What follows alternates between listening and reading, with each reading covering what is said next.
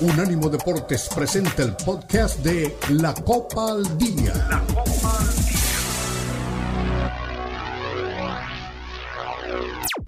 diferente. Se rasca la cabeza Pep Guardiola. Y se remarca la emoción del gol. Le pega Unánimo Deportes.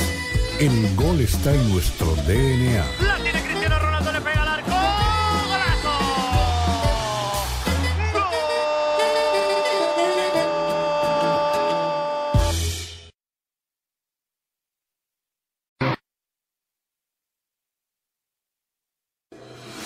Unánimo Deportes presenta la Copa al Día, el seguimiento detallado a la Liga MX, la Premier League, la Bundesliga, la Liga y las eliminatorias latinoamericanas con vista al Mundial están aquí en la Copa al Día con Alberto Pérez Landa y Hugo Carreón en una presentación de Unánimo Deportes, el poder del deporte y la cultura latina.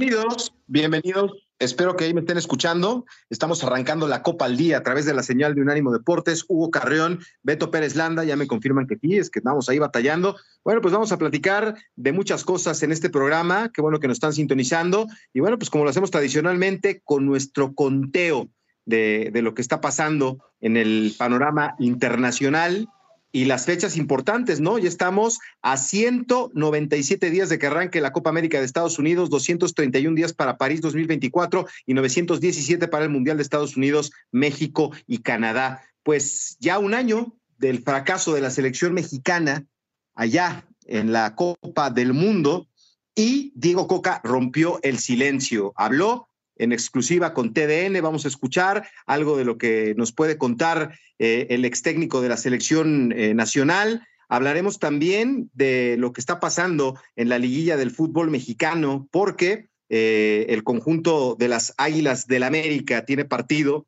importante esta noche enfrentando ni más ni menos que al San Luis. Hay una fiesta allá en San Luis, todo el mundo está enganchado con el equipo y el enfrentamiento de Jardiné contra su ex pupilo. Vamos a ver de qué cuero salen más correas. Esta noche arrancan las semifinales del fútbol mexicano. Vamos a escuchar a Jürgen Damm, que está teniendo una gran liguilla de la mano de este equipo de San Luis, empezó a ser titular, está marcando diferencia, y también Dieter Villalpando, que es un jugador que conozco muy bien y que está en plan grande. Hablaremos también de las Águilas del América, Igor Lichnowsky habla de lo importante que es para el América ser campeón, los Tigres que están on fire, fue el cumpleaños de André Pierre Guignac, y para muchos es el mejor extranjero que ha pisado la Liga MX. La gente en Monterrey se emociona. Entiendo que vino a revolucionar la liga desde que pisó nuestro país, que es un gran profesional, que ha hecho una cantidad de goles importantísima y que vino a cambiarle la cara a un equipo como Tigres que tiene enfrente ni más ni menos que a los Pumas de la universidad. Vamos a escuchar también, eh, pues no quisiera decir los piropos, pero habló muy bien del Tata Martino Héctor Herrera, que pues ya se quedó eliminado en la MLS.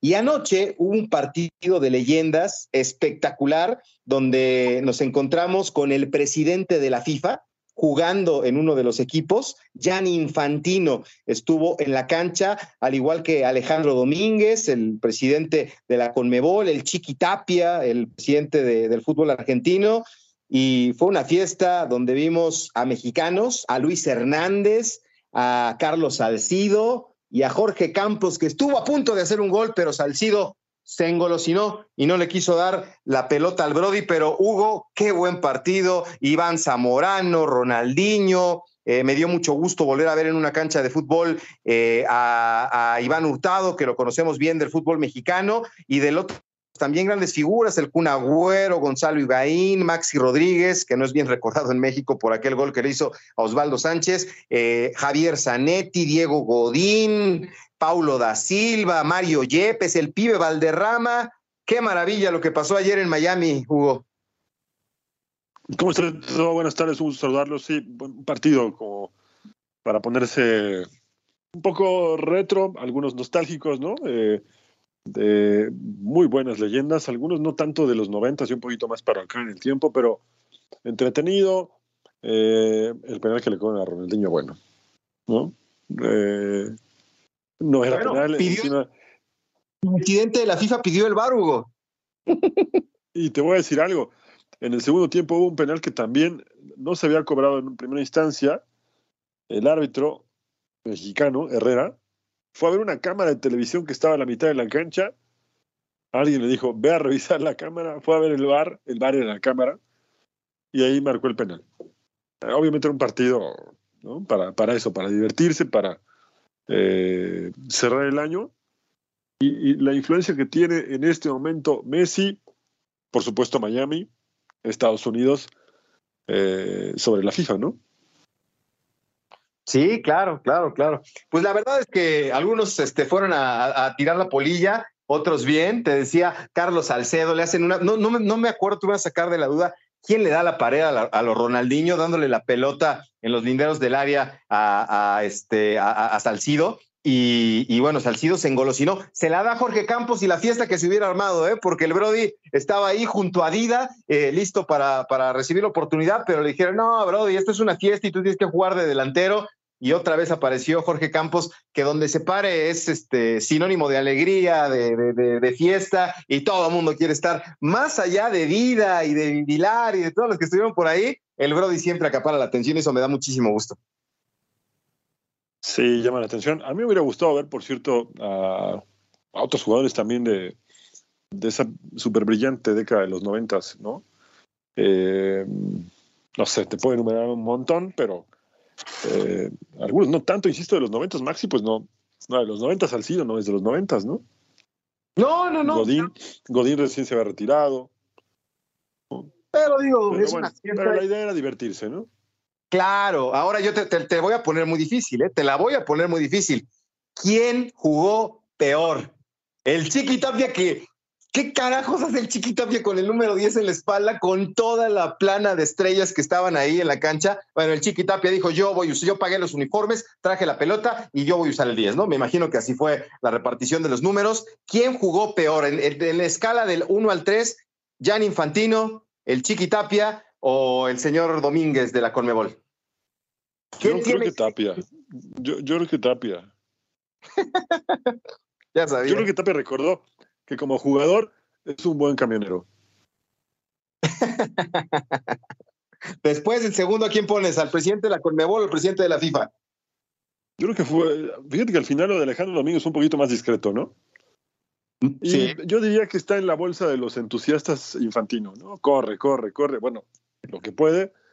Eh, y en algún momento, en, el canal de televisión donde yo lo estaba viendo, eh, le preguntaban eh, cómo se sentía y dijo: eh, que quizás hace 20 años hubieran visto una buena versión del Gianni Infantino jugador. No lo sé. Oye, es que se veía chistoso. se veía muy chistoso en una línea de cinco con, con Javier Zanetti, que sabemos lo que representa Javier Zanetti para el fútbol argentino y europeo, Diego Godín, este, Paulo da Silva y Mario Yepes. Sí, desentonaba el señor Infantino, ¿no? pero, pero un poquito nada más, ¿eh? O sea, Tienes a Zanetti, que es una leyenda con el Inter, Godín, que es una leyenda con el Atlético de Madrid, que apenas hace unos meses se retiró y que sigue estando en forma. Es más, Zanetti yo lo veo en forma, evidentemente ya. Eh, no para jugar, pero hay, futbolistas que eh, una vez que se retiran, físicamente cambian muchísimo, ¿no? Y, y Zanetti todavía está en forma, tío. Tomando en cuenta que ya tiene muchos años que se retira también, pero se mantiene activo. Sí, sí, sí. Lo vimos hace dos años o tres en el Salón de la Fama, lo entrevistamos él y tu servilleta. No, está para jugar. Es de esos deportistas. ¿Sabes con quién se encontró? Con Alfredo Tena, que es otro de los que tú lo ves hoy y puede tener 60 años, pero el señor está para jugar, ¿no? O sea, se mantienen. Eh, eh, eh, Alfredo Tena no tiene un gramo de grasa, pero ni en la cerilla de las orejas. No, no, es que justo esa es la parte que cuando el jugador se retira, olvida, ¿no? El, hecho de, quizá porque también hay, desgaste físico, mental, algunos no pueden volver a hacer ejercicio porque tienen lesiones, eh, otros de plano, eh, no, sé si es eh, Ravel van der Vaart, el, holandés, que de plano hoy lo ves y está irreconocible, Arjen Robben también, ¿no? Eh, que de plano se olvidan un poco de, estar en régimen, de comer bien, de entrenarse todos los días, ¿no? Eh, y otros que les gusta estar eh, pues permanentemente entrenando, que ya estén lejos de las canchas, ¿no?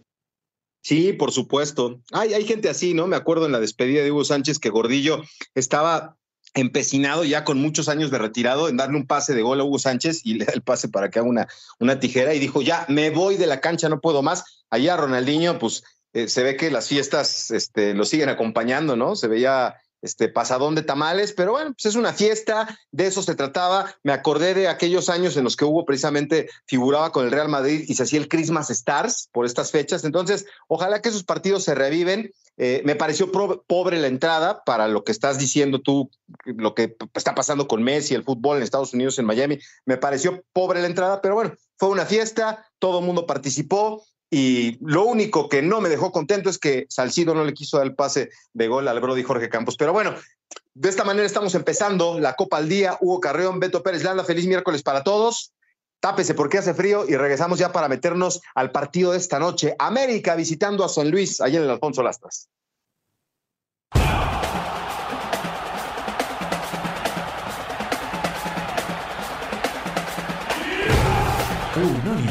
Deportes Radio. Escúchanos 24-7 en las plataformas de TuneIn, iHeartRadio y Odyssey. A-U-D-A-C-Y. Odyssey.com.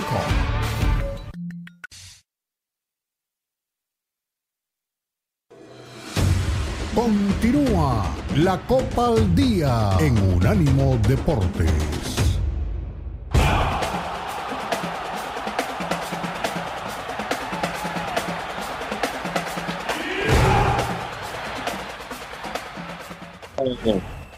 Estamos de regreso al día. Hugo Carrero Pérez Landa, se une a esta mesa el buen Charlie Quesada, que está en San Luis y que esta noche va a estar en Alfonso Lastras. Pero antes vamos a escuchar a Igor Lipsnovsky, ¿no? Que es otro que resucitó de entre los olvidados del fútbol mexicano y le está yendo bien con América. Vamos a escuchar qué dice, porque habla de que si América no es campeón, vamos a escucharlo en mente que Gustavo Leal conoce muy bien la forma de trabajar y de jugar de André Jardín. Eh, me da risa como bueno, pregunta así como con, con suspenso. Eh, ¿Cómo lo entrenamos? Eh, creo que América tiene la responsabilidad de, afrontar estos partidos siendo protagonista. creo que confirmando lo que hemos hecho durante el torneo regular, pero sabiendo que las liguillas son como, son como lo han visto. Eh, de repente no importa mucho cómo venía el equipo, sino que importa cómo te levantas o cómo te preparaste para, para ese día. Creo que no tenemos excusa, creo que tenemos todo lo necesario, pero también tenemos que respetar eh, al rival, respetar a la llave que se está jugando en paralelo y ocuparnos de, de lo que nos toca. ¿Preocupa algo de San Luis? Yo creo que más que preocuparnos eh, debemos ocuparnos de nosotros. Eh, sabemos que han sido un rival que plantea eh, bien los partidos, es un, un equipo que le gusta jugar al fútbol, pero creo que la responsabilidad mayor es con nosotros mismos. Igor, ¿qué tu cabeza que puede ser bicampeón del fútbol mexicano? Eh, es cierto. es una ambición bonita. creo que con el equipo, con los compañeros, con el cuerpo técnico, con la dirigencia, que también los agrego, no siempre los agregamos. Eh, es muy posible, pero también hay que ir paso a paso. Eh, creo que si nos enfocamos y logramos llevar al juego lo que hemos entrenado, debiésemos estar más cerca de esa oportunidad. Igor, tú, tú llevas pocos meses en la institución, pero evidentemente conoces lo que ha logrado el América en términos de buen fútbol y lo que ha sufrido en semifinales. Eh, ¿Estás de acuerdo que ya le toca al América, digamos, avanzar por lo que proponen y por lo que logran en términos futbolísticos? Sí, discúlpenme si no soy de repente a lo mejor quisieran como estamos en América que responda así de una manera excesiva, muy eh, llamativa, pero aunque la intención desde adentro, el objetivo es lo más grande, Eh, creo que hacia afuera es correcto ser más, más mesurado, eh, mostrar que estamos eh, unidos, que nos hemos preparado para estos momentos. No puedo hablar de lo que ha pasado antes porque no he estado internamente, pero delante lo dije a un colega tuyo, esto es fútbol. Eh, creo que lo único imperdonable que podría tener el equipo sería no darlo todo, mm, no tratar de llevar al campo lo que el entrenador nos pide, eh, no estar unidos y, creo que eso es, depende totalmente de nosotros. Así que si las cosas salen bien, eh, yo no me preocuparía por lo que ha sucedido en el pasado, sino que me, enfocaría en el presente y en lo, de lo que puede venir. Igor, eh... ahí está Lichnowsky, muy prudente, no se compromete. Hay jugadores escandalosos, perfil bajo, y Lichnowsky es perfil bajo. Pero bueno, vámonos hasta San Luis Potosí, mi querido Charlie. ¿Cómo está el clima? ¿Cómo van a recibir a Jardiné? ¿Hay boletos? ¿Cómo está esta noche que va a estar ahí en el Alfonso Lastras? ¿Cómo te va? ¿Qué, tal, amigos? Beto, Hugo, todos los que nos escuchan en la Copa al Día. Es un ambiente de final aquí en San Luis Potosí. Es el partido más importante en la historia de esta franquicia.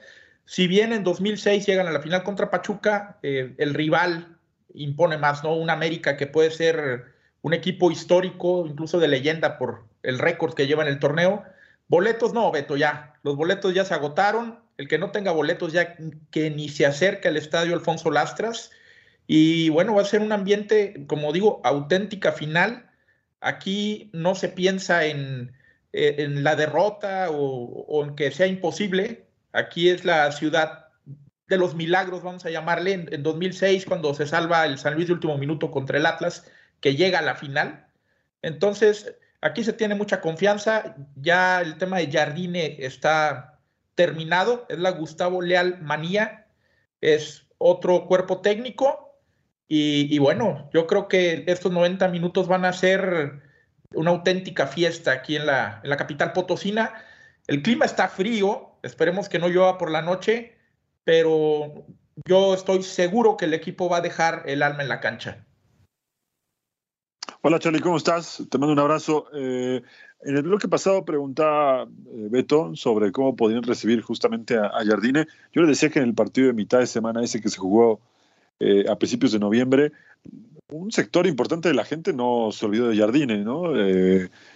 tuvo ahí como un, un momento complicado el entrenador de ahora del América. ¿Crees que hoy sea mucho más fuerte la gente, más dura la gente por, porque vea a su exentrenador en semifinales y de alguna manera quiera meter presión por ahí o, simplemente ya es cosa del pasado? No, se espera que la afición se meta con el, equipo visitante, incluido eh, André Jardine. Aquí no se olvida que 10 días antes de iniciar el torneo deja el, el, banquillo del San Luis para irse al América. Se entiende que es una situación profesional, pero, pero se siente como que eh, menospreció un poco el proyecto del Atlético de San Luis. Eh, aquí tiene que jugar la afición como el jugador número 12 para que el equipo salga eh, enchufado y, pueda sacar un resultado positivo porque gran parte de las aspiraciones del San Luis pasan por sacar un, resultado victoria digamos, o incluso empate, pero una derrota yo creo que, ya deja muy cuesta arriba la, eliminatoria. Entonces, eh, aquí se va a jugar con el cuchillo entre los dientes y vamos a, ver qué, sucede en esta, en esta semifinal que pinta para ser histórica. Oye, por ahí me decían que, me decían que Jardiné eh, va a mover la alineación y que va a dejar de lado eh, a Miguel Ayun y a Luis Fuentes para darle chance a, a Chava Reyes y a Kevin Álvarez que pueden darle otra dinámica al equipo. Del lado de, San Luis, ¿a quién hay que echarle el ojo? Porque Jürgen ya se afianzó en la titularidad. Me encanta lo que está pasando con Dieter Villalpando, el mentado Vitiño. ¿Quién es el que le puede este, complicar la noche hoy al América? Pues miren, para mí la clave fueron los cambios contra el Monterrey cuando entraron Vitiño y John Murillo. Eso desequilibró eh, las laterales al, al Monterrey. Entonces, eh, son jugadores muy rápidos y se entiende que Chava Reyes y, Kevin Álvarez tengan que, estar de inicio.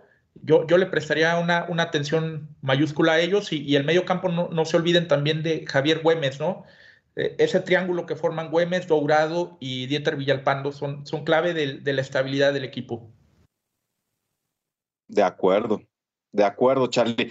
Pues eh, que sea un buen partido, que lo disfruten. La última vez que estuve en un América San Luis ahí en Alfonso Lastras, había un aficionado muy colorido que les decía afición y de cosas, que se cambian la camiseta. ¿Quién va a ser mayoría ya para despedirnos? ¿América o Chiva, o perdón, América o eh, el equipo de, San Luis en la, en la tribuna? Pues mira, Beto, se espera que la mayoría del, estadio sea de, seguidores que tienen abono, pero pues, no es eh, secreto que algunos de estos seguidores tengan un segundo equipo, ¿no? Que podría ser el, el América. Sin embargo, yo veo muy enganchada aquí a, la, afición potosina. Yo pienso que va a jugar mucho la, la localía y sí, sí va a haber aficionados del América, pero eh, para mí una proporción 65-35 local y, visitante. Y te creo porque es matemático. Pronóstico. Empate a uno. Partido cerrado, partido parejo como en el, torneo regular. Eh, América batalló en León. América no, no echó toda la carne al asador en el juego de ida y, yo creo que acá San Luis tiene que meterle mucha intensidad. No creo que pierda hoy el San Luis. Venga, pues ahí nos cuentas en la semana, Charlie Quesada, directamente desde San Luis Potosí, que hoy tiene los ojos del fútbol mexicano puestos en el partido entre América y Atlético San Luis. La pausa, aquí estamos en la Copa al Día.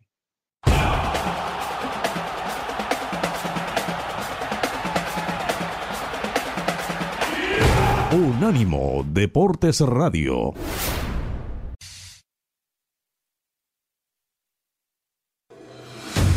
Continúa la Copa al Día en Unánimo Deportes.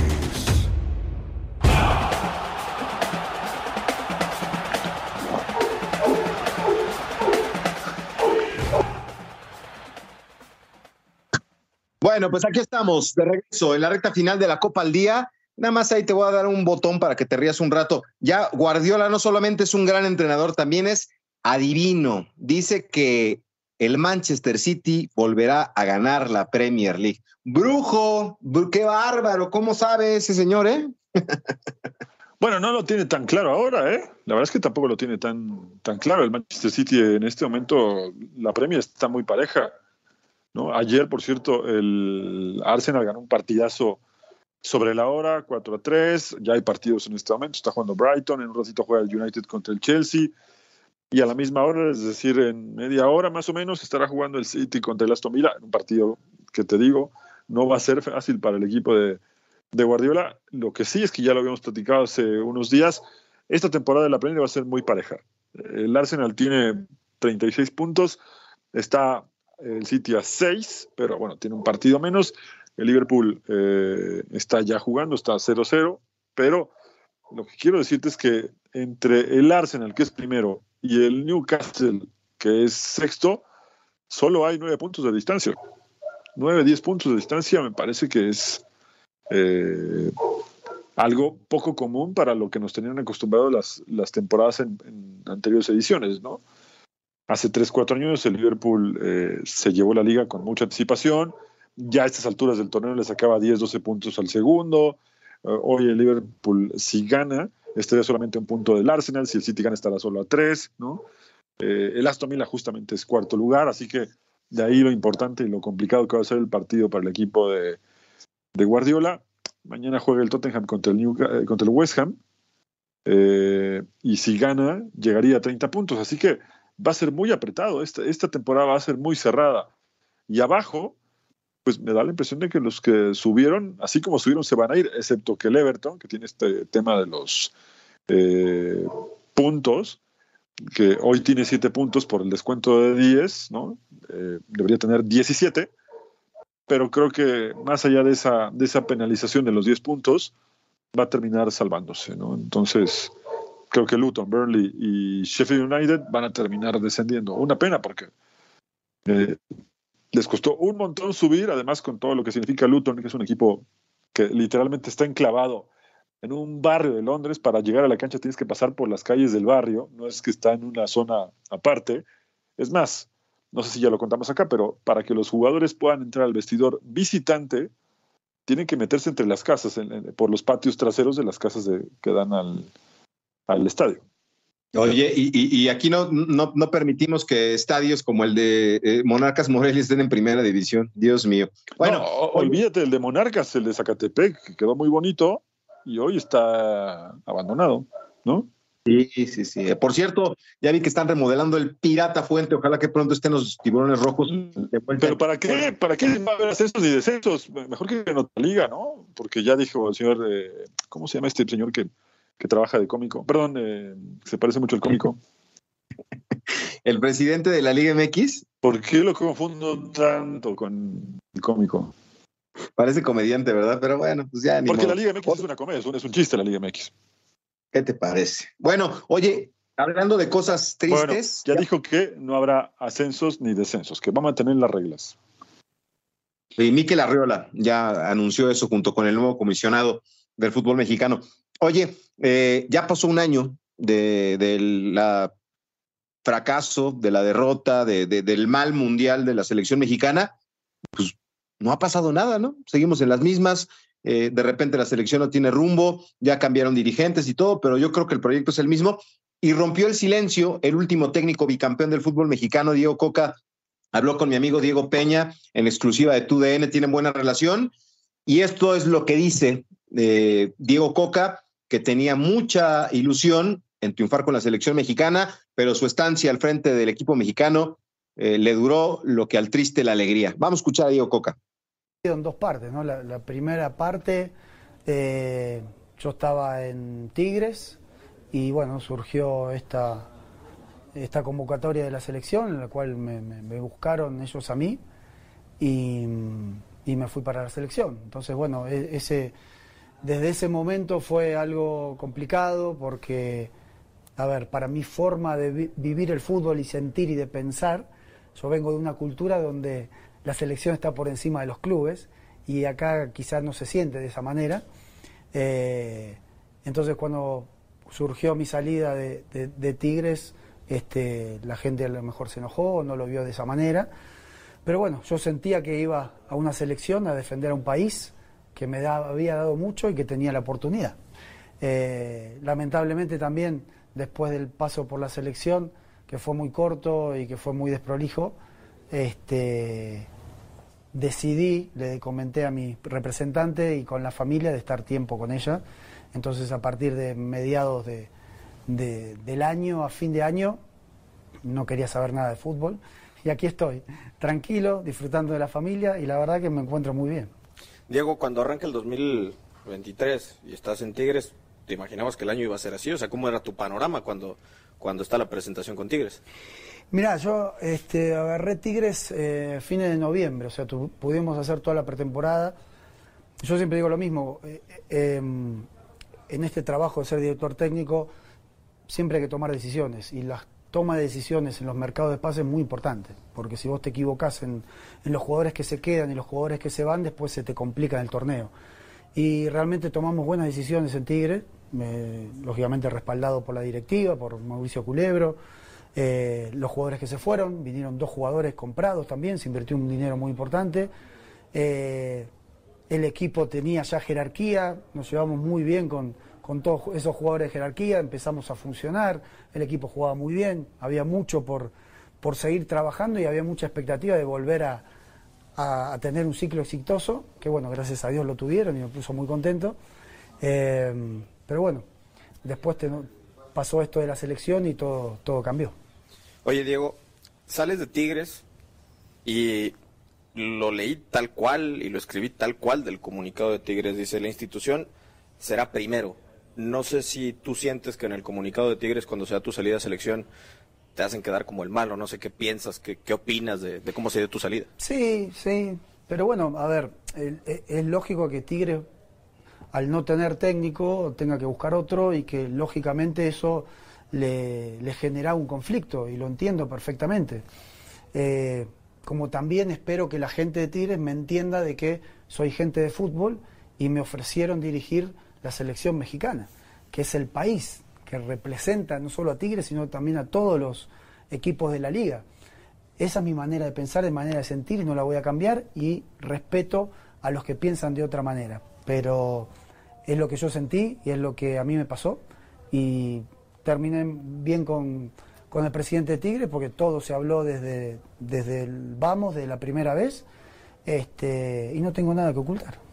Oye, Diego, eh, Bueno, pues ahí está algo de lo que platicó Diego Coca eh, con, con Diego Peña, ahí entre tocayos se, se entendieron.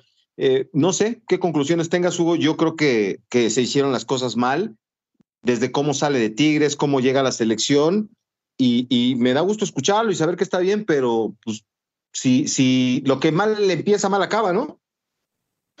Por supuesto que sí. A ver, habrá algunas cosas en las que tenga razón, en el sentido de decir que eh, en otros lados eh, la prioridad es la selección.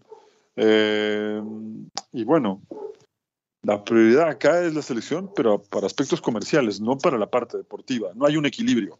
Y lo hemos comentado muchas veces. Quiero salir un poquito del tema para decir que nadie está en contra de que la selección se vea como un negocio, pero tienes que equilibrar un poco, ¿no? Luego lo otro, sí creo que se manejó mal.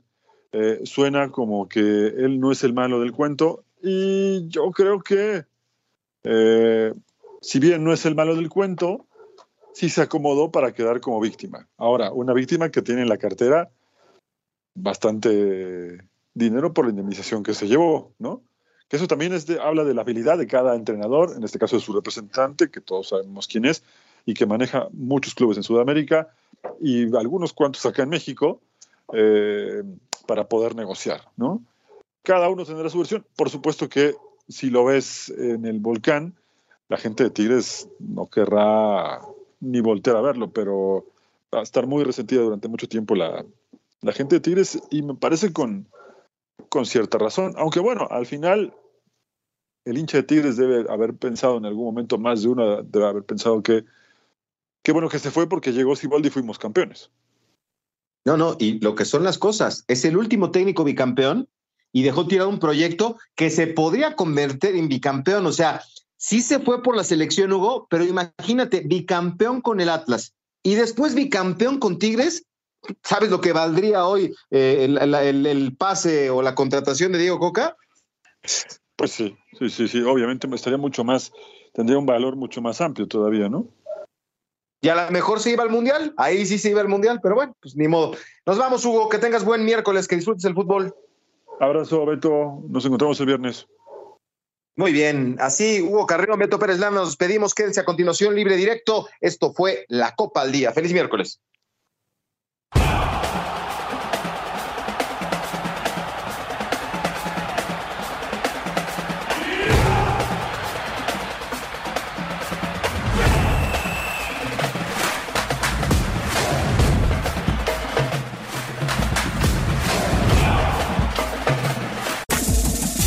Este fue el podcast de La Copa al Día, una producción de Unánimo Deportes.